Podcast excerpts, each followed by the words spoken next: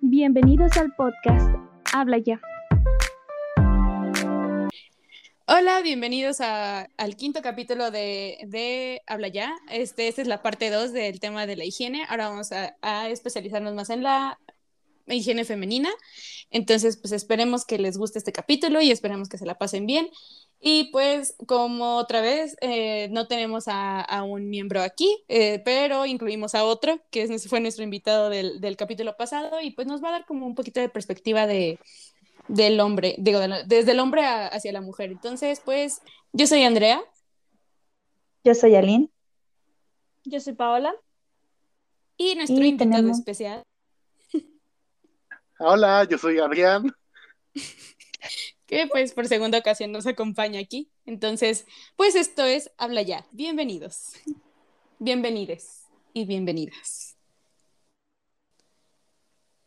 Pues vamos a hablar un poco eh, ahora más de, digo, del lado de la mujer, porque pues es la perspectiva que nosotras conocemos ahora. Entonces, este, pues primero nos gustaría empezar, no sé si primero empezamos con lo del periodo, que creo que es como lo más, este, pues digamos lo más, más importante. Entonces, pues adelante. Eh, bueno, el periodo o el periodo, que es el periodo de menstruación, es un sangrado vaginal normal que ocurre como parte del ciclo menstrual de la mujer. En este, todos los meses, el cuerpo de la mujer se prepara para un posible embarazo. Si esto no ocurre, el útero se, del útero se desprende un recubrimiento de las paredes del útero. Este, y este es la sangre menstrual. Sale de nuestro cuerpo a través de la vagina y este proceso se da a partir de algunos cuando están empezando la preadolescencia y otros cuando están a la mitad de la adolescencia. Para cada persona es diferente, cada cuerpo es diferente y los procesos de crecimiento también. Este proceso, al igual que empieza a diferentes edades, también varía en cuestión de duración, en síntomas y en cómo una mujer trata con, este, con esta situación. Para algunas personas llega a, durar dos días, pero a otras llega a tardar una semana o un poquito más. Usualmente cuando tarda más es una situación un poco preocupante y se tiene que ir a ver a un ginecólogo o una ginecóloga para que pueda atender la situación y ver si es algo normal. También, este, como síntomas premenstruales, hay una gran variación también en estos. Hay quien los padece y hay quien no. En algunos casos se considera de que el dolor que una mujer llega a sentir en su vientre es normal durante este periodo. Pero si este dolor llega a ser muy insoportable, al igual que con los días, que son en exceso, también se tiene que acudir con un ginecólogo o una ginecóloga, con un especialista, para que pueda tratar la situación porque puede tratarse de un tema más serio o alguna enfermedad. Y otra cosa que hay que mencionar dentro de, este, de esta situación, así para como resumen, es de que en la actualidad hay muchísimas alternativas, ya sean comerciales o cosas más caseras, para tratar con los síntomas, para aliviar los síntomas y para pues llevarlo del sangrado todos los días que vas a estar arreglando. Hay desde la toalla femenina, tampones, que no lo veo muy factible, pero hay gente que se acomoda con eso. Hay las toallas hay este, desechables y hay otras que no son desechables, se tienen que lavar. Hay copas menstruales, no todo el mundo se acomoda con eso. Y hay como una especie de disco, que también es como las copas menstruales, pero eso es en específico para relaciones sexuales mientras estás en tu periodo de menstruación.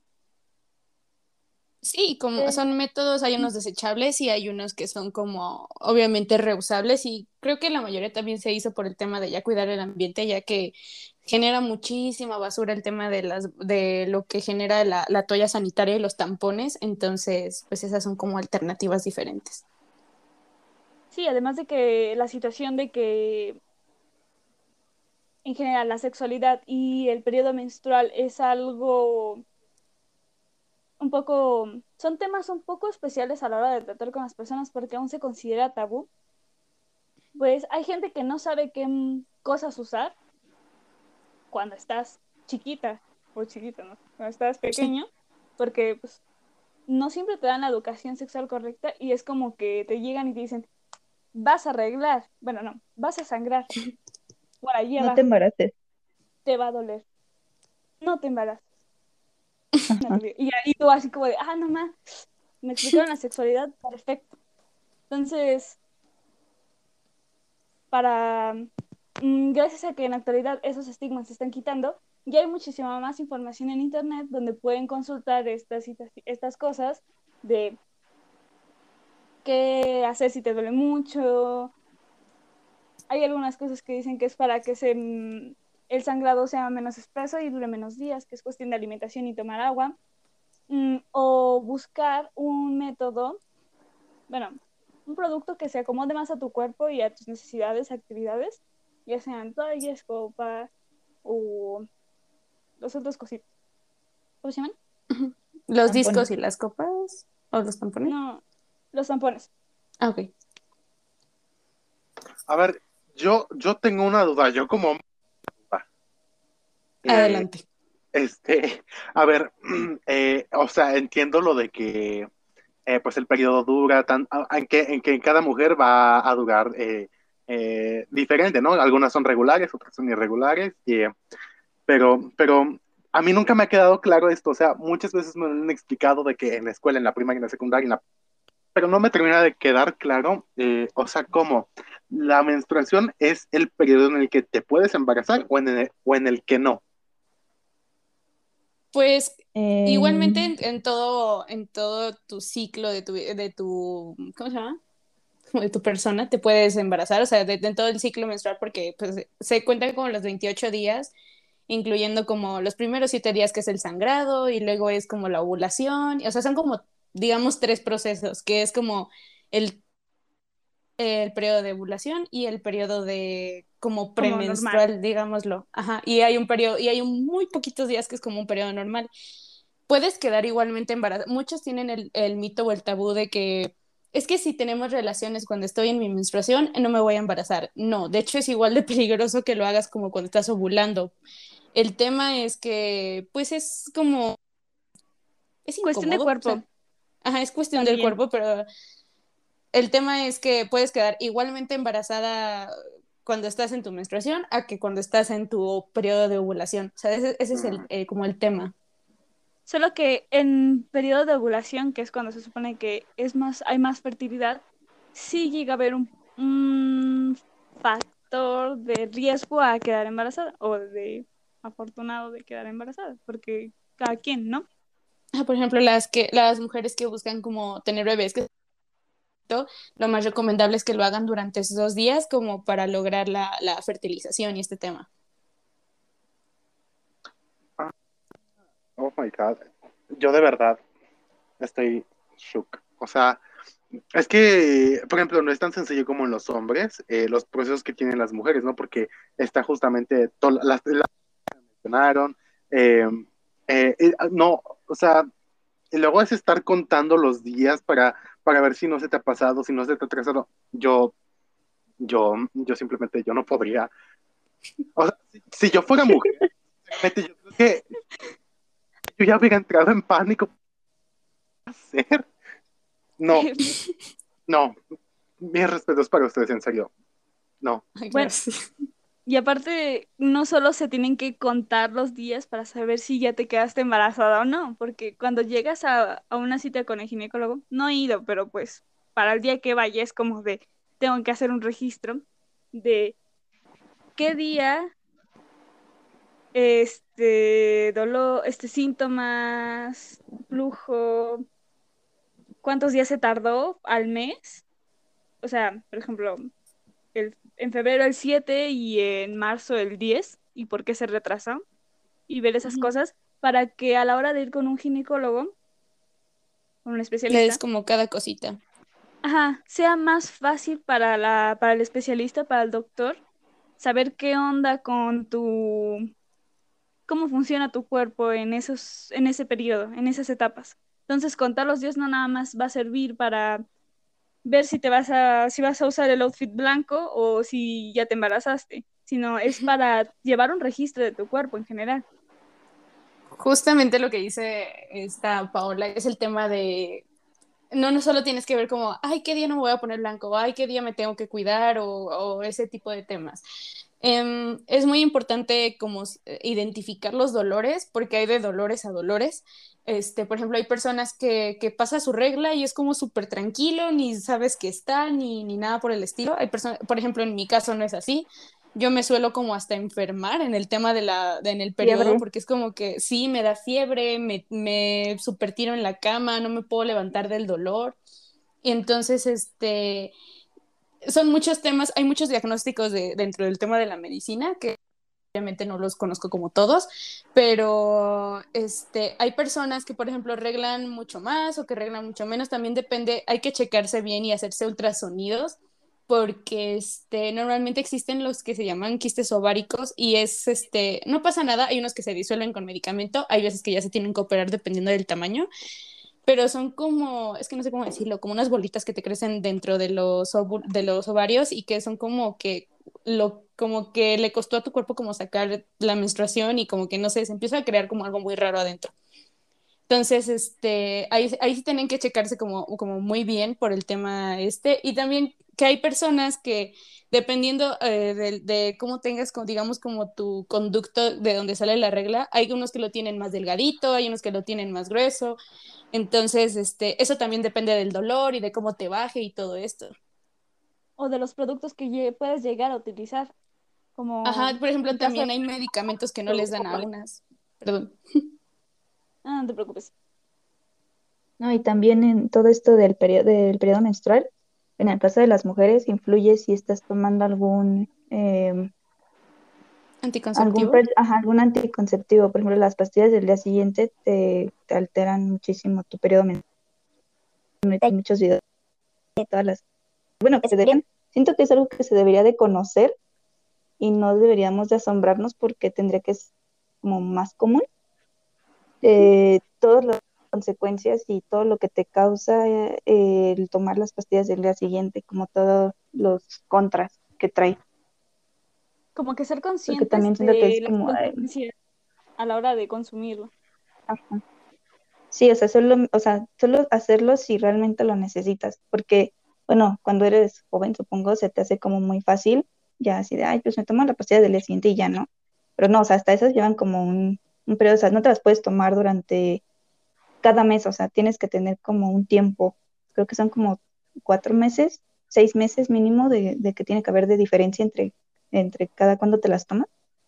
Sí, por el tema, o sea, sí es muy, muy recomendable después de los seis meses, pero creo que, o sea, de que puedes son a los cuatro meses, creo, pero seis meses es como el periodo más, este, recomendable entre cada pastilla, porque es que se nos desarrollan como muchísimas cosas dentro y, y, el tema del periodo pues es como muy delicado, entonces sí, como que tengan mucho cuidado también con eso de los anticonceptivos. El problema de las pastillas este, del día siguiente y algunas cosas que son anticonceptivas es de que en, en estos casos mm, esas pastillas llegan a ser una bomba de hormonas para anular ciertas ciertos procesos químicos que lleva a cabo tu cuerpo para evitar que te embaraces, para evitar que no suceda un accidente o algo así. Pero no solamente va a afectar tu periodo, ni, o sea, la regularidad o el dolor o la cantidad, sino tu humor, situaciones de que llegues a comer un buen o no quieras comer nada, situaciones de algún... Había algunas como... Tus hormonas. Y esas cuestiones.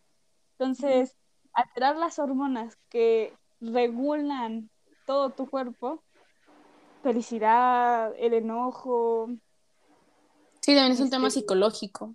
Es muchísimo, es muy fuerte. Por eso no es recomendable consumirlo tan seguido. Y si lo vas a consumir, pues. No, y de, de, de, todo este tema hormonal, pues saben que es muy delicado más en nosotras porque pues no solo, como dice mis compañeras, no solo afecta como al periodo o al, o sea, esto también te afecta mucho, te digo, a temas dermatológicos de que luego preguntas, ¿por qué tengo tanto acné? ¿Por qué tengo esto? ¿Por qué se me cae el cabello? O sea, hay muchas, hay muchas consecuencias detrás de, de una pastilla anticonceptiva y no es así como que, ay, me las como como dulces. No, tienes que haber, tiene que haber una responsabilidad y, por ejemplo, también en los tratamientos tienes que a fuerza acudir con un ginecólogo para los tratamientos que son como las pastitas, es que son como 28 días que te las tomas. O sea, y eso de que no te puedes saltar una porque ya valió la efectividad, este, o sea, tienes que ser como muy constante y todo esto. Y observador con tu cuerpo, por cualquier cosa que vaya a pasar. Sí, y hablando de, del ginecólogo, pues como por ejemplo nosotros le preguntamos en el capítulo pasado a a nuestro compañero de cómo los hombres pues acuden al médico, a qué edad, que no sé qué, pues para nosotras no existe también, bueno, para nosotros no existe en sí una edad para, para ir al, al, ginecólogo. Es muy recomendable ir hasta que inicias como con tu, con tu, ¿cómo le llaman? Primer periodo. Ajá, con tu periodo menstrual, perdón, se me fue. Y, este, y es como muy recomendable ir cada año y además para nosotras no es como tan fácil porque no nada más te checan como el tema de la vagina o los ovarios y todo esto. También te tienes que checar este, los senos por temas de cáncer de mama y todo esto. Y son exámenes que se tienen que hacer anualmente, pero creo que más la mamografía y todo esto no estoy segura si es como más recomendable después de cuando tienes hijos o cuando ya tienes relaciones. Entonces, ¿cuándo tienes hijos? Sí. Ah, relaciones sexuales es la parte de abajo y cuando tienes hijos los senos.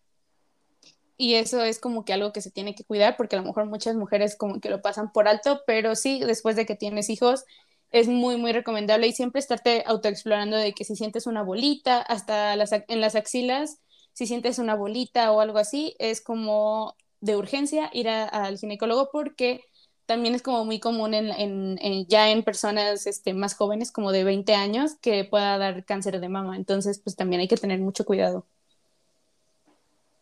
y ahorita que mencioné, bueno, hablando como un poquito más del entorno de, la higiene, eh, un tema que también es súper tabú es la depilación. Eh, cabe mencionar que actualmente ya se está abriendo un poquito más este tema. Antes se creía que si no te depilabas era que tenías mala higiene en tu zona genital.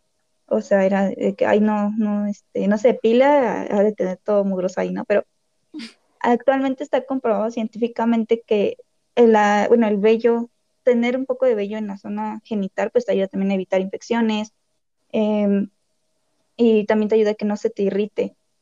En cambio, bueno, recordemos que todos somos libres de, tener tu zona genital como tú quieras, pero eh, sí, bueno, por ejemplo, en el caso de nosotros, si te vas a depilar, es recomendable que, bueno, normalmente cuando te depilas, no sé, las piernas, te dicen que son en, bueno, en dirección contraria al vello, pero en la zona genital es en dirección hacia abajo para evitar irritaciones y pues que te puedas cortar, porque bueno, o sea, que te cortes en la pierna tarde, o sea, ahora imagínate en la zona genital que te cortes, pues sí es como un poquito más eh, peligroso.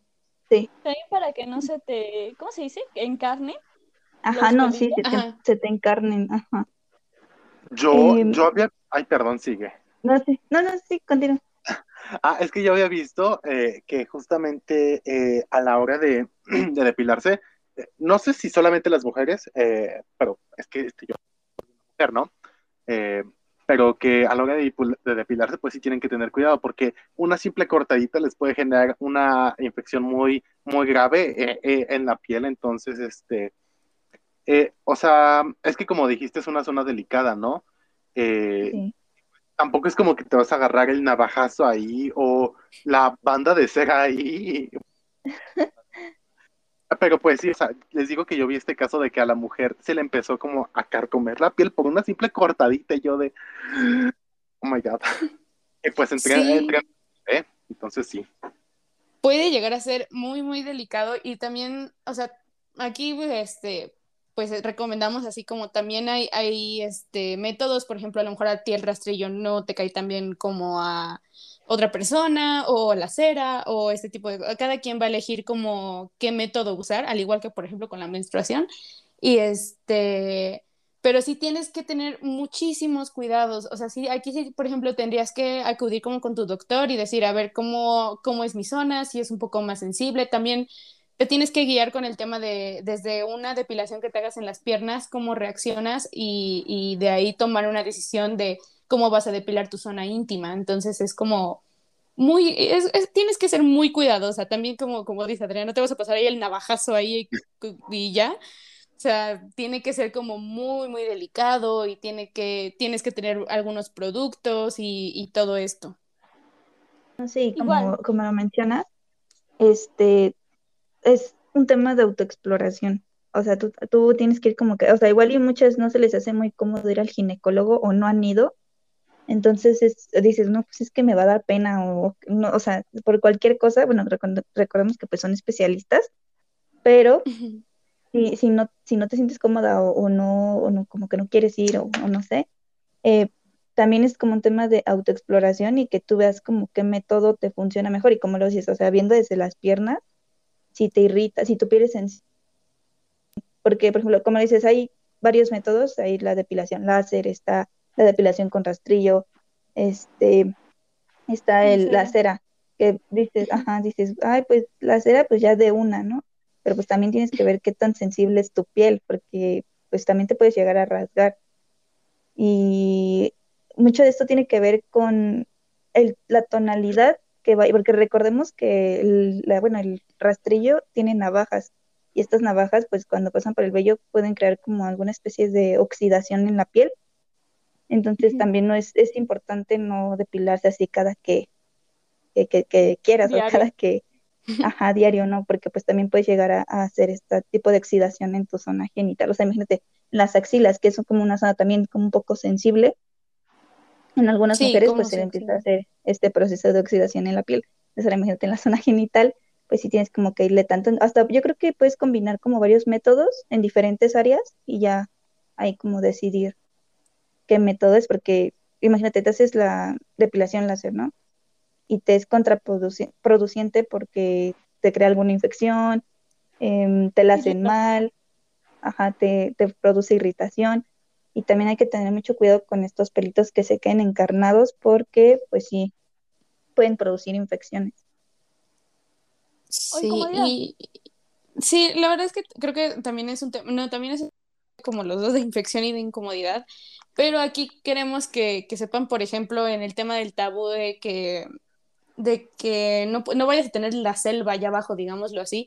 O sea, cada quien decide cómo tenerlo, eso sí, como dijimos, con, por ejemplo con los hombres, una recortadita y sí, porque al final de cuentas el vello sí como que guarda muchas, o lavarlo súper bien, este, guarda muchas bacterias, entonces hay que tener muchísimo cuidado también con ese tema, pero no forzosamente tienes que este, depilarte y así dejarte así como, como dirían como nalguitas de bebé, no. Y también, por ejemplo, en el tema de la textura, también hay, hay, es muy común que, por ejemplo, se vea como un poquito de textura de, de poros abiertos y de todo esto, entonces, pues también nos expanden con esos temas. Ah, no sé, que eso del mal olor, debo mencionar que está comprobado científicamente que el, el vello, bueno, o sea, que tengas vello, no sé, largo, no produce mal olor. Lo que produce mal olor son los fluidos que produce la vagina. Eso sí, pero el que tengas vello en la, ajá, sí, es normal. Eh, y el que tengas vello en la vagina no significa que tengas mal olor. Eso es, un, es uno de los tabús que, que existen. Porque de hecho, o sea, si, si tener vello produciera mal olor, los, los ginecólogos no te recomendarían que, que tuvieras vello, porque, eh, bueno, evita muchas infecciones. O sea, un súper tabú es que según después de que te depiles te pongas desodorante, no lo hagan, no, no es, es como el tema de los hombres, de que según te ponen perfume, no, según que para que según no te no, no te irriten, ¿no? O sea, ¿cómo te vas a poner un producto que está diseñado para las axilas? Que obviamente las axilas producen olor porque tienen este como células sudoríparas, sudor, eso. Ajá. que no, se generan bacterias. Ajá, que no tienes esas mismas este como partículas en la vagina, tu vagina no, no está diseñada para producir sudor. Que sí hay sudor, pero es por los pliegues que hay en pues en, en la zona, ¿no? Pero o con la ropa o eso. Ajá. No, sí, también pues si te vas a depilar o no, siempre es recomendable que no uses como ropa muy ajustada, porque eso también podría pues producir infecciones, porque muchas veces dices, no, pues no, no entra ningún, este, baño público o no sé, no, no, Sí, no tuve algún contacto no como tuve, directo ajá, no tuve encont- ajá, y tienes infección, y dices, pues, ¿cómo? Si, si me limpio bien, si me aseo bien, pero muchas veces es también por la ropa ajustada. O sea, sí la puedes usar, pero no constantemente, y pues también usar ropa de algodón, eh, para que, para que no sea tanto el roce. Ahí entraríamos un poco en lo que viene siendo hacer la higiene, de que a la hora de asearnos y asear en específico esta zona, hay que usar jabones neutros, Es muy importante. Este, que no vayan a cambiar el pH de esa zona, porque es muy importante que no cambien el pH. Es como algo que está, es como una esencia que está protegiendo lo delicado que es el interior, porque Pues, a di- a- bueno, eso que mencionas, a diferencia de los hombres, nuestra zona genital sí está expuesta. La de los hombres está como un poco, ajá, un poco, pero sí, poco, nuestra porque zona los genital es, labios están recubriéndolos y esos, aunque estén cubriendo la zona interna, es muy importante que también se lleguen a lavar porque ahí se acumula mucha suciedad por cuestiones naturales y entre los labios, alrededor del clítoris y el perineo y el ano y las piernas se tienen que lavar muy bien para evitar que todas esas bacterias, suciedad y cosas lleguen a entrar en la parte interna. Sí, es como muy importante también con cada pliegue que se hace, eh, bueno, o sea, como en la forma de la vagina, que si la ves como muy bien y que, este, como que, es que no sé cómo decirlo, como que levantes los recubrimientos o los labios, o sea, que los separes y que laves bien, porque eso también, ahí se guardan como muchas bacterias y se puede crear igual como una, como un, ¿cómo le llaman? Como un, este, flujo blanco, que también es como un tipo de suciedad y pues también puede llegar como a causar mal olor y todo esto y pues lo mejor es como lavar bien, bien, bien. La manera correcta sería no dañarte porque es una Así zona muy obviamente. sensible, pero tampoco vas a limitarte a tocarlo para conocerte o para asearte. Aquí sería, lo correcto es agarrar un poco de jabón neutro, que es como, no sé, yo lo conozco líquido. No sé si hay en barro, no creo, Sí, porque es más antihigiénico en barro. Es hacer espuma y con la espuma que generaste con tus manos sería lavar desde de adelante para atrás, de afuera, toda la parte de afuera. Nunca hay que tocar la parte de adentro porque Eso es muy importante. esa naturalmente se, se limpia. De hecho, seguramente lo han llegado a notar. Este secretamos un fluido que no es oloroso ni, ni se ve ni nada, o sea, ni lo notas porque como el agua, weón, pero sirve para pues limpiar la parte de adentro. Entonces, por esas, por esa situación de no alterar el pH y los recubrimientos que tiene la zona por dentro, no hay que tocar esa zona. y pues O sea- también creo, como, ah, pues, Ajá. No, ¿No? no, no, tú, tú. O sea que la vagina por dentro se lava solita, o sea, en automático, por así decirlo. Sí. ¿Sí? Sí, digámoslo así, sí, haces su limpieza como, como so- tienes como que encargarte de lo, como lo externo.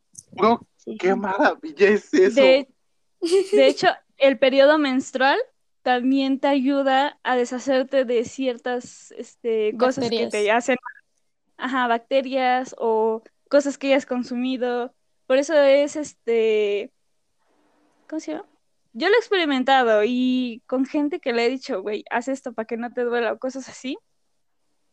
Este, por ejemplo, cuando una persona lleva un poco desajustada su vida y realmente como que, ah, no tomo tanta agua, como muchas grasas, muchas frituras y cosas así, llega a, ser más sufrible ese, esa etapa de todo su periodo y el, la parte de preperiodo. Entonces es como si estuvieras desechando varias toxinas al momento de menstruar y también constantemente con el líquido que secreta para limpiarse naturalmente. Bro, en serio, eso, es muy... eh, no, no, yo, o sea, yo sin palabras porque yo no sabía eso, ¿eh? Eh, y se me hace muy... No chido, no chido, pero sí se me hace como que muy cool que pues el mismo organismo se, se autohigienice a sí mismo, por así decirlo, porque pues, por ejemplo, como les dije con los hombres, pues uno lo tiene que... porque si no se acumula la mugre, pero... Usted, o sea, ustedes nada más es como de por afuera, sí, y ya, no, qué maravilla, ¿eh? Qué maravilla, sinceramente. No y tiene que ser, hay muchas personas que, que no lo saben así de que hay, hay, por ejemplo, personas que se pueden lavar hasta y por favor no lo hagan, es como además causa ardor o puedes causarte otra infección o una irritación que no, porque pues al final de cuentas el jabón es como un, algo externo a, nuestro cuerpo y la sustancia que pueda traer, por más neutro que sea y por más este gentil que pueda ser con tu, con tu zona genital, pues sí debes tener como muchísimo cuidado. También, o sea, sí hay como duchas vaginales íntimas o, o lavados vaginales, pero es muy diferente ese proceso, no sé muy bien cómo es, porque no es como que haya investigado sobre esa situación en Como más médico. Ajá, pero lo considero como un caso más especial y médico, porque es una zona que se limpia sola, a comparación como del ano, que no se limpia solo, y ese sí hay que hacer un lavado cada cierto tiempo para eliminar ciertas bacterias, para que no se acumulen las bacterias ahí. Pero sí, o sea, meter cosas dentro no es nada recomendable. Es muy delicado. Sí, Y pues ya Sí. que estamos hablando de... Ay, sí vas. ¿Qué No. pasó? Sigue, sigue, sigue, sigue, sigue, sigue. sigue.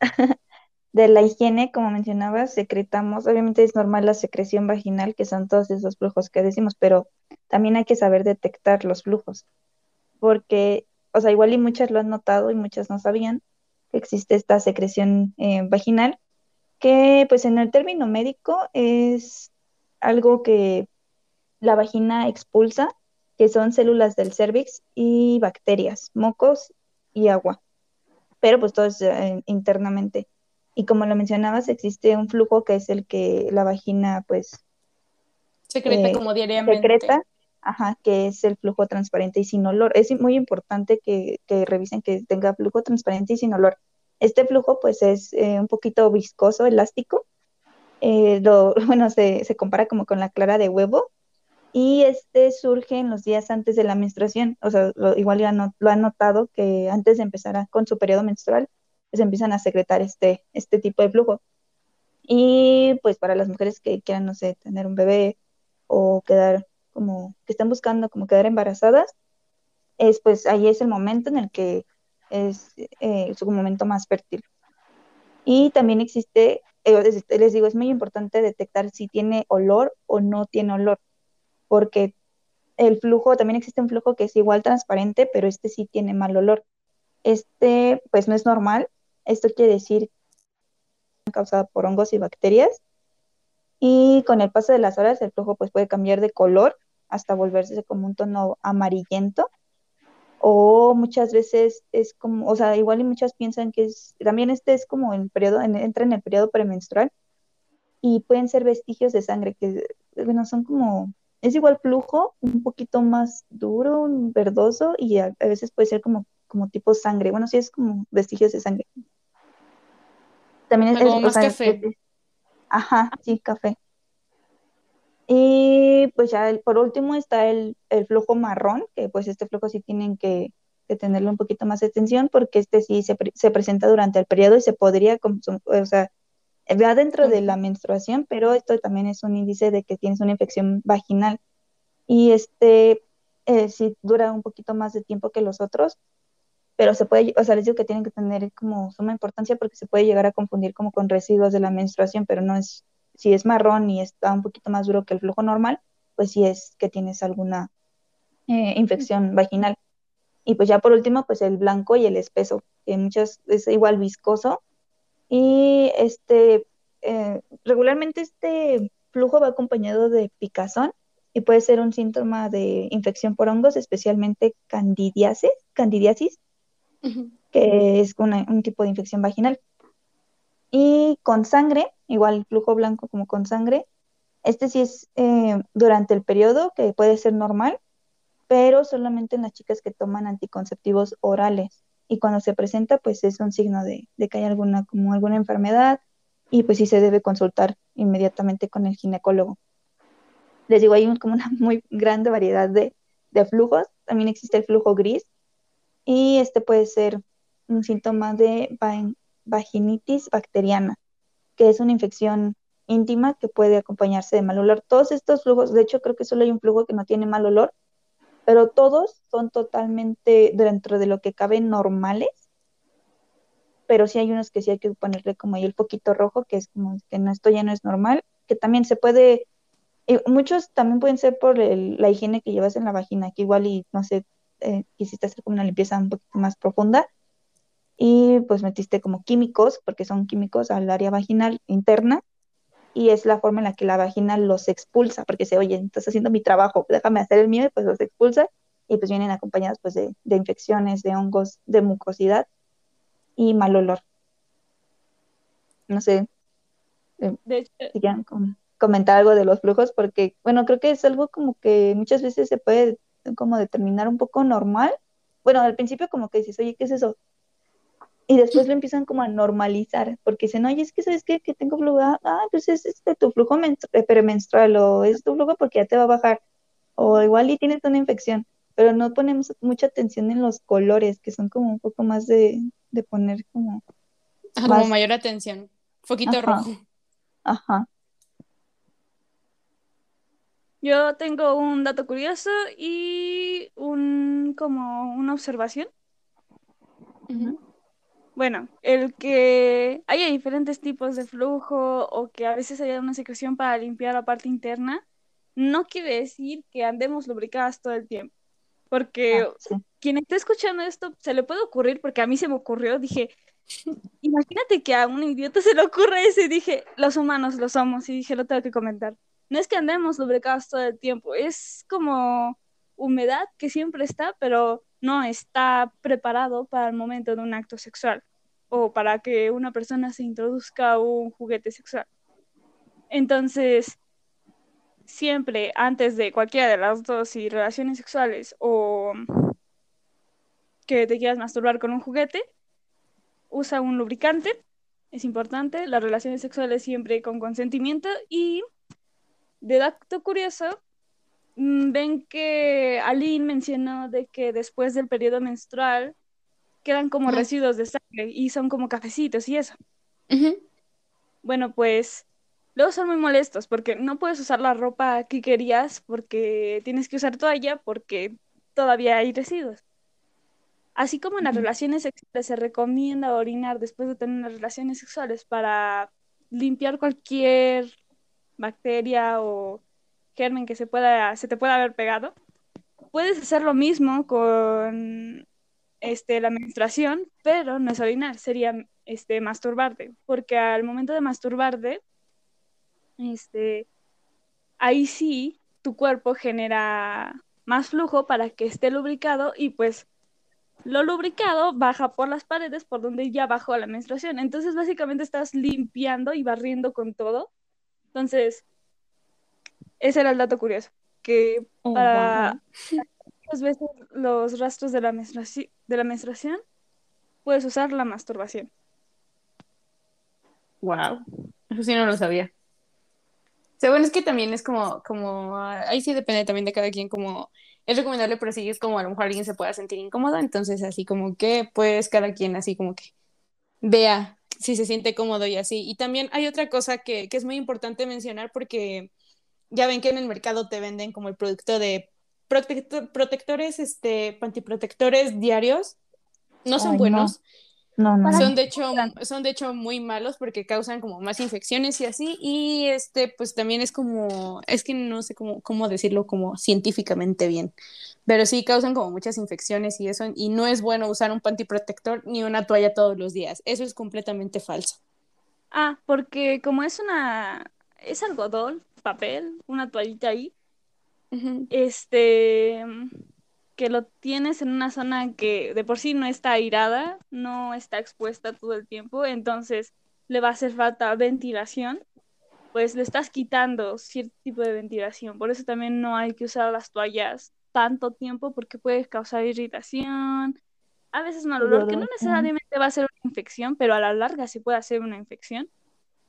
Y como acumula ese, ese, esas secreciones, pues la humedad en un ambiente que no debería ser húmedo, por obviedad, genera hongos, ya sea en el cuerpo, en la naturaleza, en la comida, en la vida. Entonces, por eso se supone que no hay que usar mucho tiempo lo de las toallas.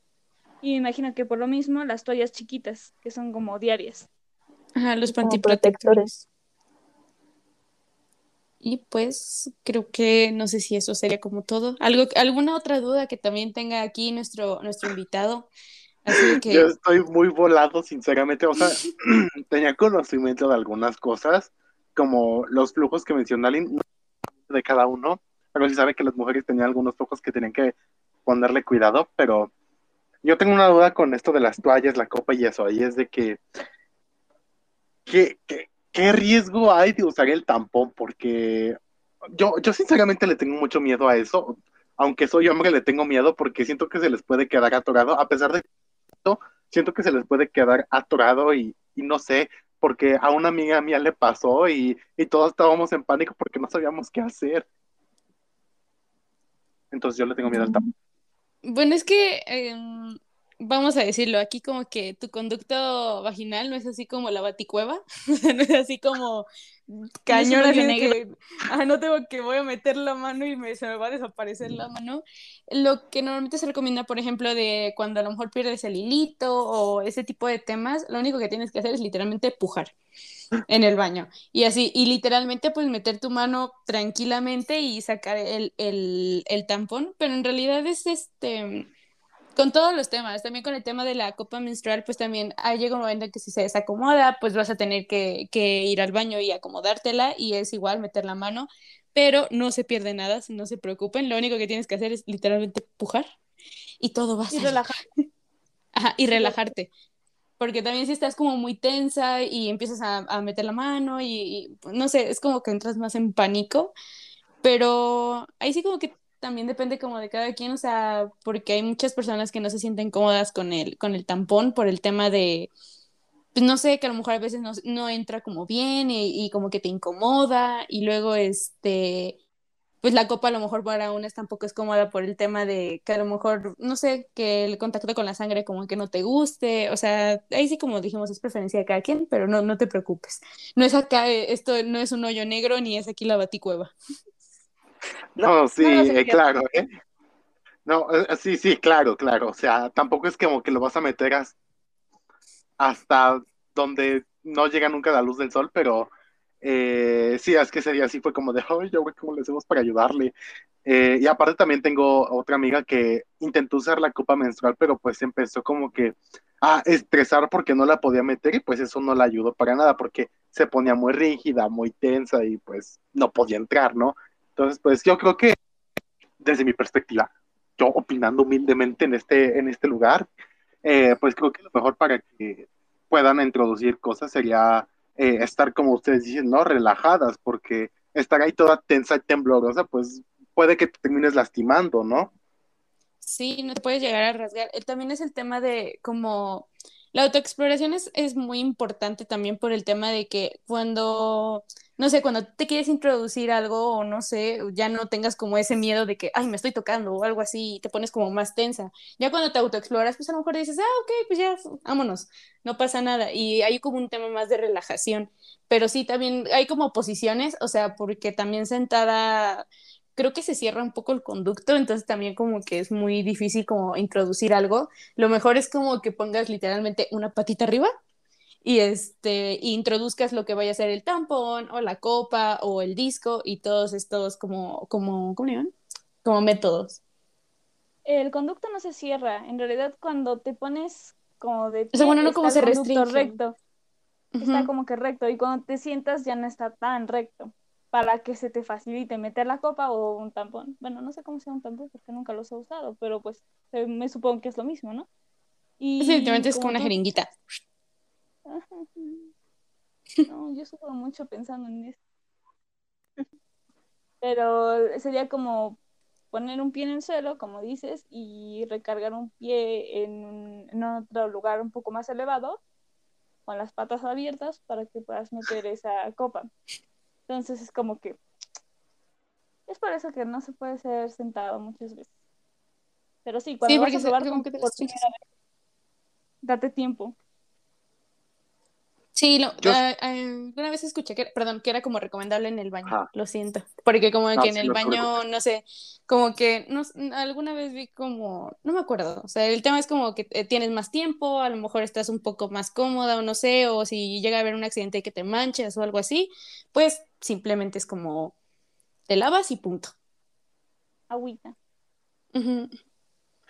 Yo siento que todo este tema de, de los cuidados de la mujer, eh, la menstruación y todo esto, no solo lo deberían de eh, escuchar las mujeres o entenderlo, sino también los hombres, porque, eh, no sé, yo siento por parte de los hombres eh, que hay toda un, todo un mundo de ignorancia en cuanto a este tema y, y pues, no sé, siento que culpan mucho a la mujer en cuanto pues llegan a tener periodo en medio de un acto sexual o cosas así, eh, por ejemplo, eh, no sé, es que siento que le carga mucha responsabilidad a la mujer, pero siento que los hombres también tendrían que tener conciencia sobre este tema eh, para pues también saber cómo actuar, ¿no? En caso de que llegue a surgirle a su pareja o a su amiga algún, algún problema, algún inconveniente y pues dejar de lado este, esta ignorancia, ¿no? Como les dije, porque, no sé, siento que esto va de la mano, esta ignorancia va de la mano con el machismo o con la masculinidad frágil, no sé, eh, pero pues yo siento que deberían de estar tanto hombres informados por igual por este tema, eh, y pues sí, ¿no? Porque pues les digo, siento que nada más le cargan todo a la mujer.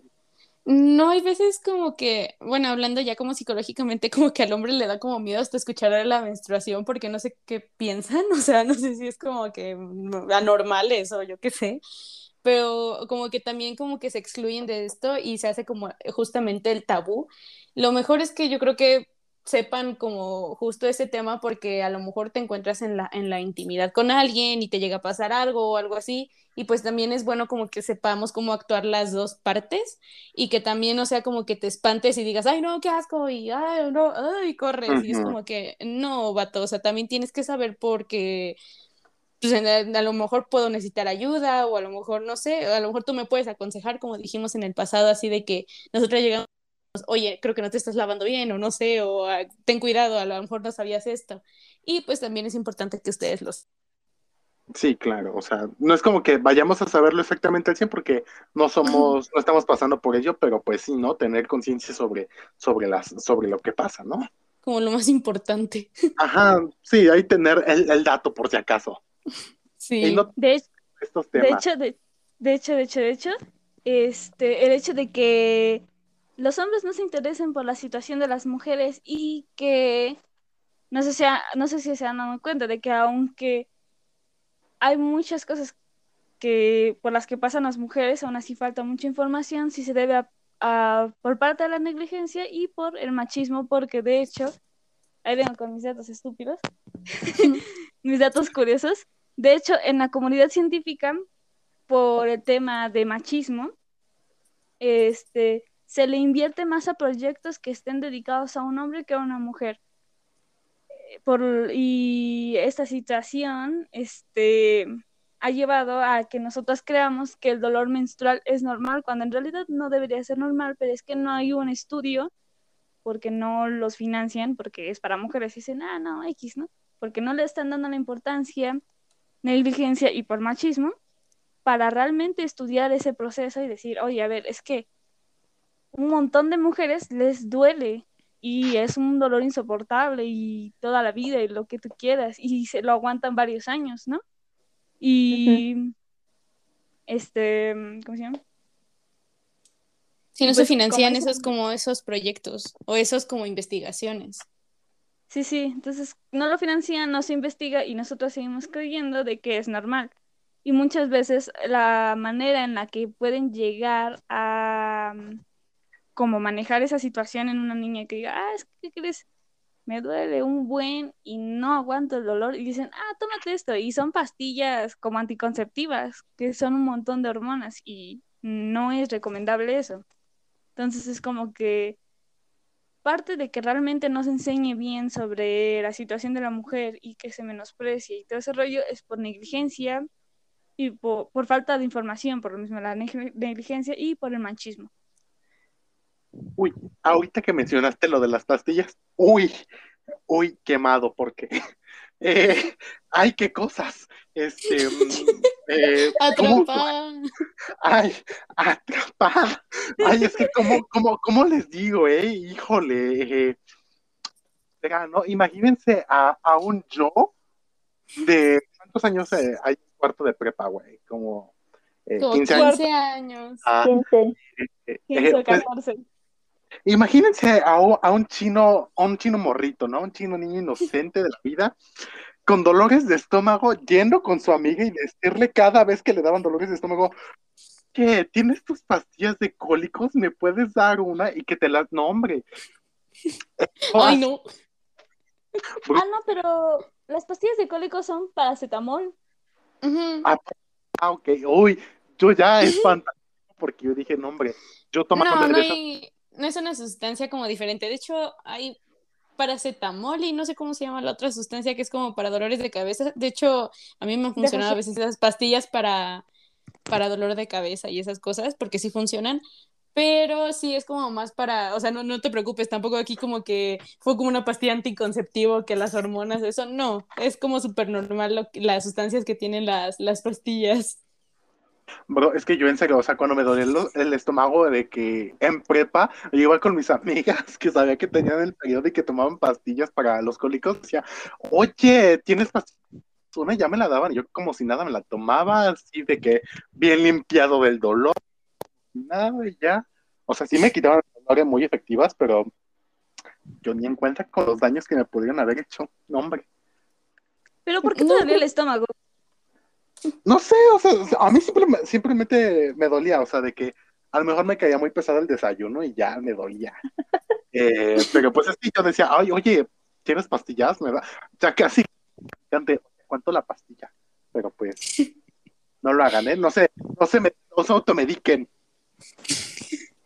No, sí, pero también no se espanten de que si algún día se hayan tomado como una pastilla así como también, no sé, por cualquier cosa de la vida, por quitarte un dolor, porque era lo único que tenías en tu casa, no pasa nada porque al final de cuentas es paracetamol y, y no sé, no, creo que sí nada, más es Es paracetamol. paracetamol, Ah. cafeína y pirelamina, que es nada más como para relajarte un poquito. Ah, cafeína, Entonces, no- oh. No pasa nada, oiga. No, sí, eh, ya me había espantado comprar una pastilla anticonceptiva y aquí de que Sí, también me cuando ya abortó toda la, toda la preparatoria. no. O sea, y sí me acuerdo que una, una amiga me había dicho, mm, oye, bájale las pastillas, y yo de, mmm. Pero pues, uy, cuánta razón tenía mi amiga entonces, ¿eh? No, sí, pero no pasa nada porque al final de cuentas no fue como una hormona o algo así como Ajá. que afectara a, a- a cualquier tema de tu cuerpo. O sea, nada más es como que, ah, pues simplemente como que te quita el dolor de estómago y así y no pasa nada. Ah, muy bien, todo perfecto, todo correcto. Igual no la tomen por si les duele la cabeza o el estómago. Sí, o sea, mejor a- acudan a los medicamentos normales, pero pues si alguna vez lo hicieron, no se espanten, no pasa nada. Vamos, no lo, no lo agarren como dulce. No sean como Y- yo. Y más si era para el estómago, el ibuprofeno y el paracetamol a veces son un poco fuertes. Uy, Y ay, dependiendo de Ay, la qué, gastritis. um, ¿cómo se llama? Como ¿Qué te puede llegar a irritar? cantidad, qué cantidad llega a tener. Creo que el paracetamol no tanto, pero en la cantidad en la que llega a tener las pastillas anticonceptivas, por lo menos las nocturnas, que son un poco más fuertes, sí A la es menstrual.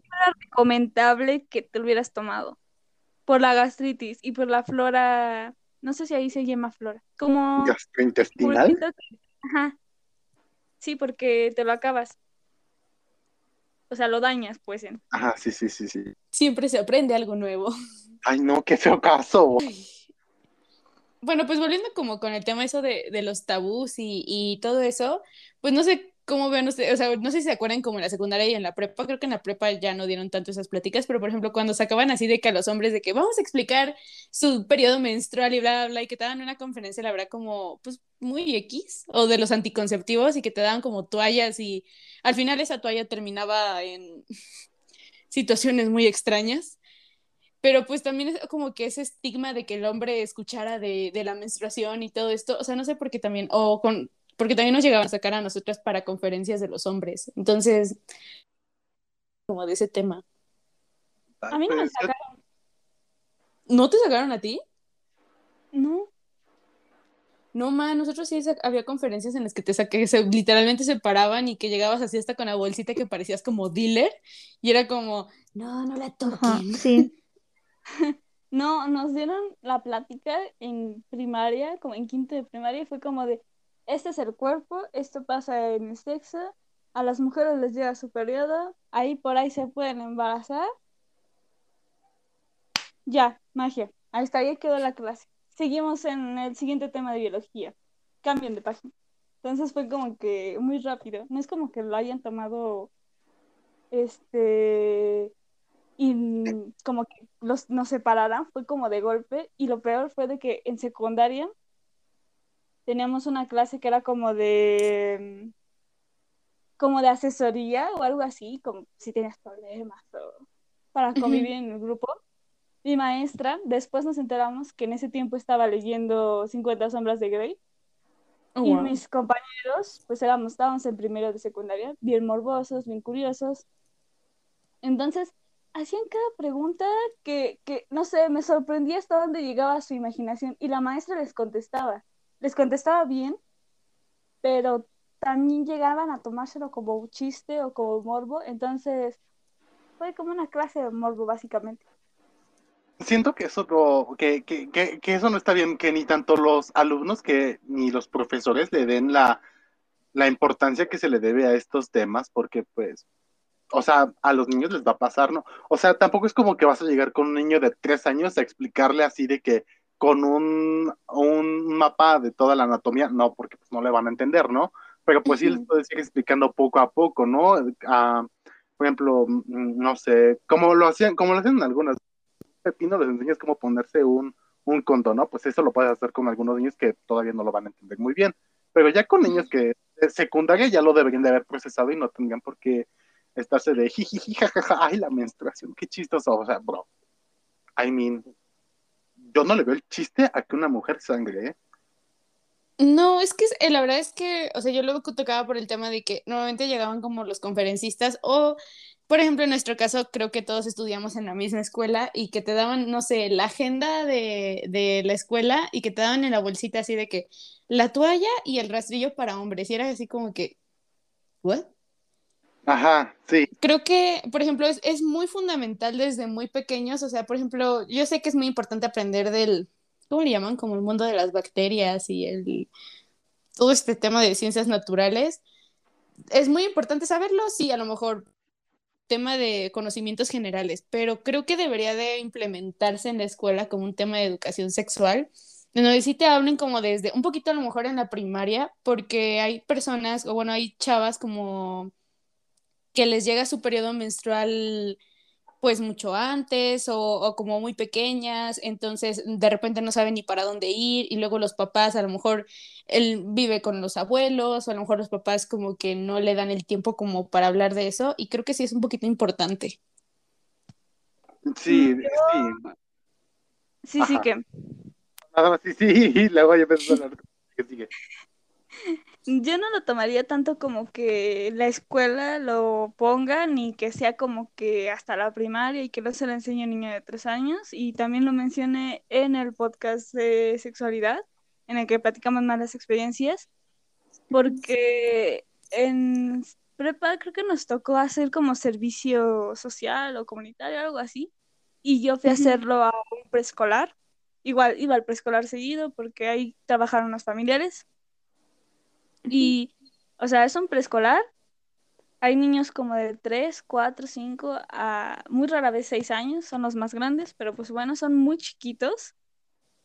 y sí tienen ciertas conductas que copian de sus padres porque México, Latinoamérica no era una zona muy bonita que digamos. Entonces, sí copian ciertas cosas de sus papás, de lo que ven en la, en la televisión o en series. Entonces, no saben qué son y son situaciones muy alarmantes. Así, para ejemplificar, hubo un caso de una niña que quería meter a un niño al baño nada más para enseñarle sus partes íntimas. No sé por qué esa niña no sé qué onda tenía con su vida. Estaba muy mal en situación de casa, pero es muy común que antes de los 15 años hasta los 12 años empiecen una vida sexual y todavía más de que, y han habido casos aquí en México, muchísimos en Latinoamérica, de que los niños son abusados por gente que es cercana a ellos y los niños ni siquiera pueden hablar todavía.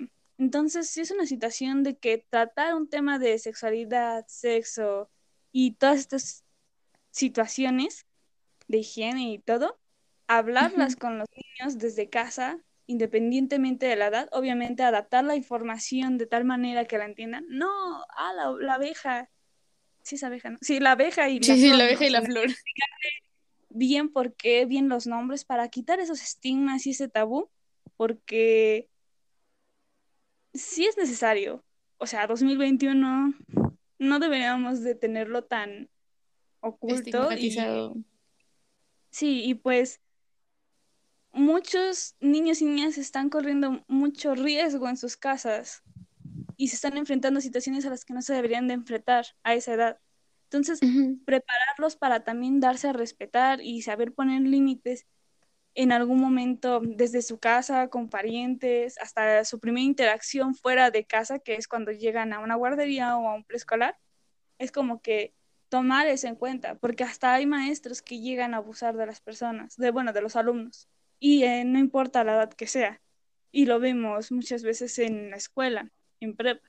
Ahora imagínate, nosotras o nosotros, porque pues todos, todos, tenemos la capacidad de hablar, de comunicarnos, sabemos que está mal a veces y a veces no sabemos que está mal. Un niño que tiene un año, que tiene dos años, que es abusado en su casa por una persona que no son sus padres, pero que está recurrentemente ahí, sí necesita informarse de estas situaciones porque pues, bro, eso a, a la larga le va a traer muchas consecuencias físicas y psicológicas y no es justo que no sepa qué sucede y menos tener las herramientas para defenderse. No, y aparte, pues luego los engañan con eso de que es un jueguito entre nosotros. O sea, obviamente les gustan los juegos y, güey, que lo, ay, perdón, pero que los engañes así con de que es un jueguito, es un secreto entre nosotros nada más. No, no, no.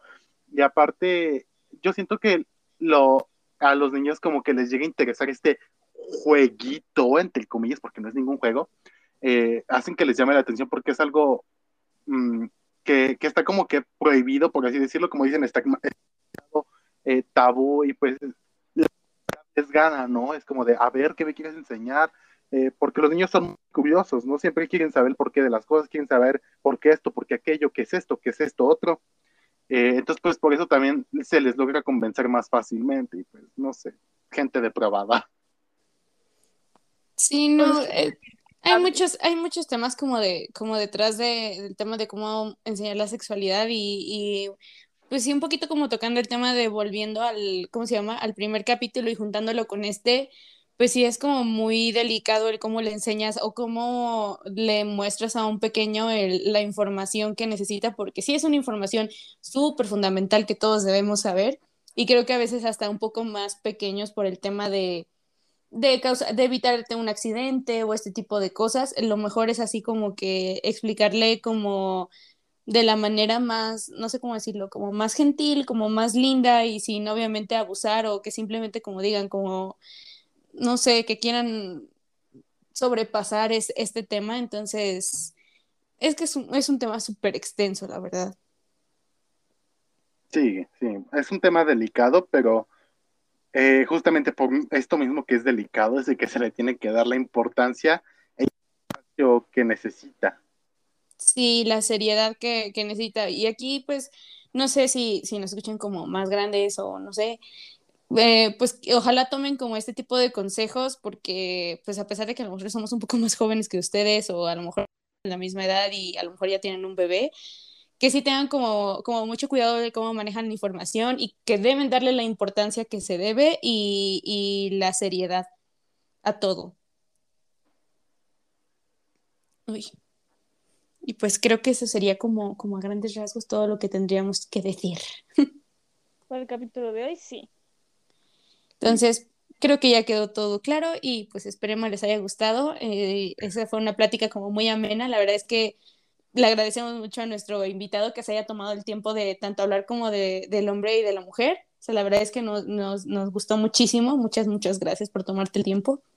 No, gracias a ustedes por haberme invitado, ¿eh? En serio. Agradecido con el de arriba y con ustedes. Fue un gustazo, la verdad. La verdad es que la pasamos bien. Hicimos una plática como muy seria y al mismo tiempo como que la aventamos ahí, este, como que se sintió muy, muy tranquilo. Y Sí. pues esperemos que, que nos dejen sus dudas, que nos dejen su- sus comentarios y todo en nuestras redes sociales. Recuerden arroba hablaya.podcast, creo que no me equivoco en Instagram. Creo que sí. Ajá, habla, arroba Ajá. hablaya.podcast. Y pues ahí nos dejen sus comentarios, sus, sus, sus quejas, su, lo que gusten, su story Sus time. dudas, interactúen con nosotros, denles like, vean los posts. Sí, comenten si ustedes quieren y pues los invitamos a que hablen ya. Y pues esto fue el capítulo de hoy.